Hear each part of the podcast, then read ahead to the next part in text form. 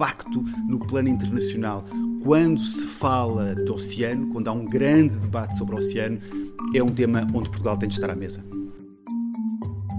Mas já não basta proteger os oceanos, é preciso restaurar os oceanos.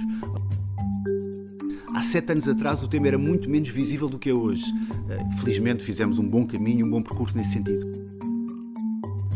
A questão do oceano importa a todos. Quando eu digo todos, é também aos Estados não costeiros, aos Estados landlocked, na terminologia da Convenção de Montego Bay.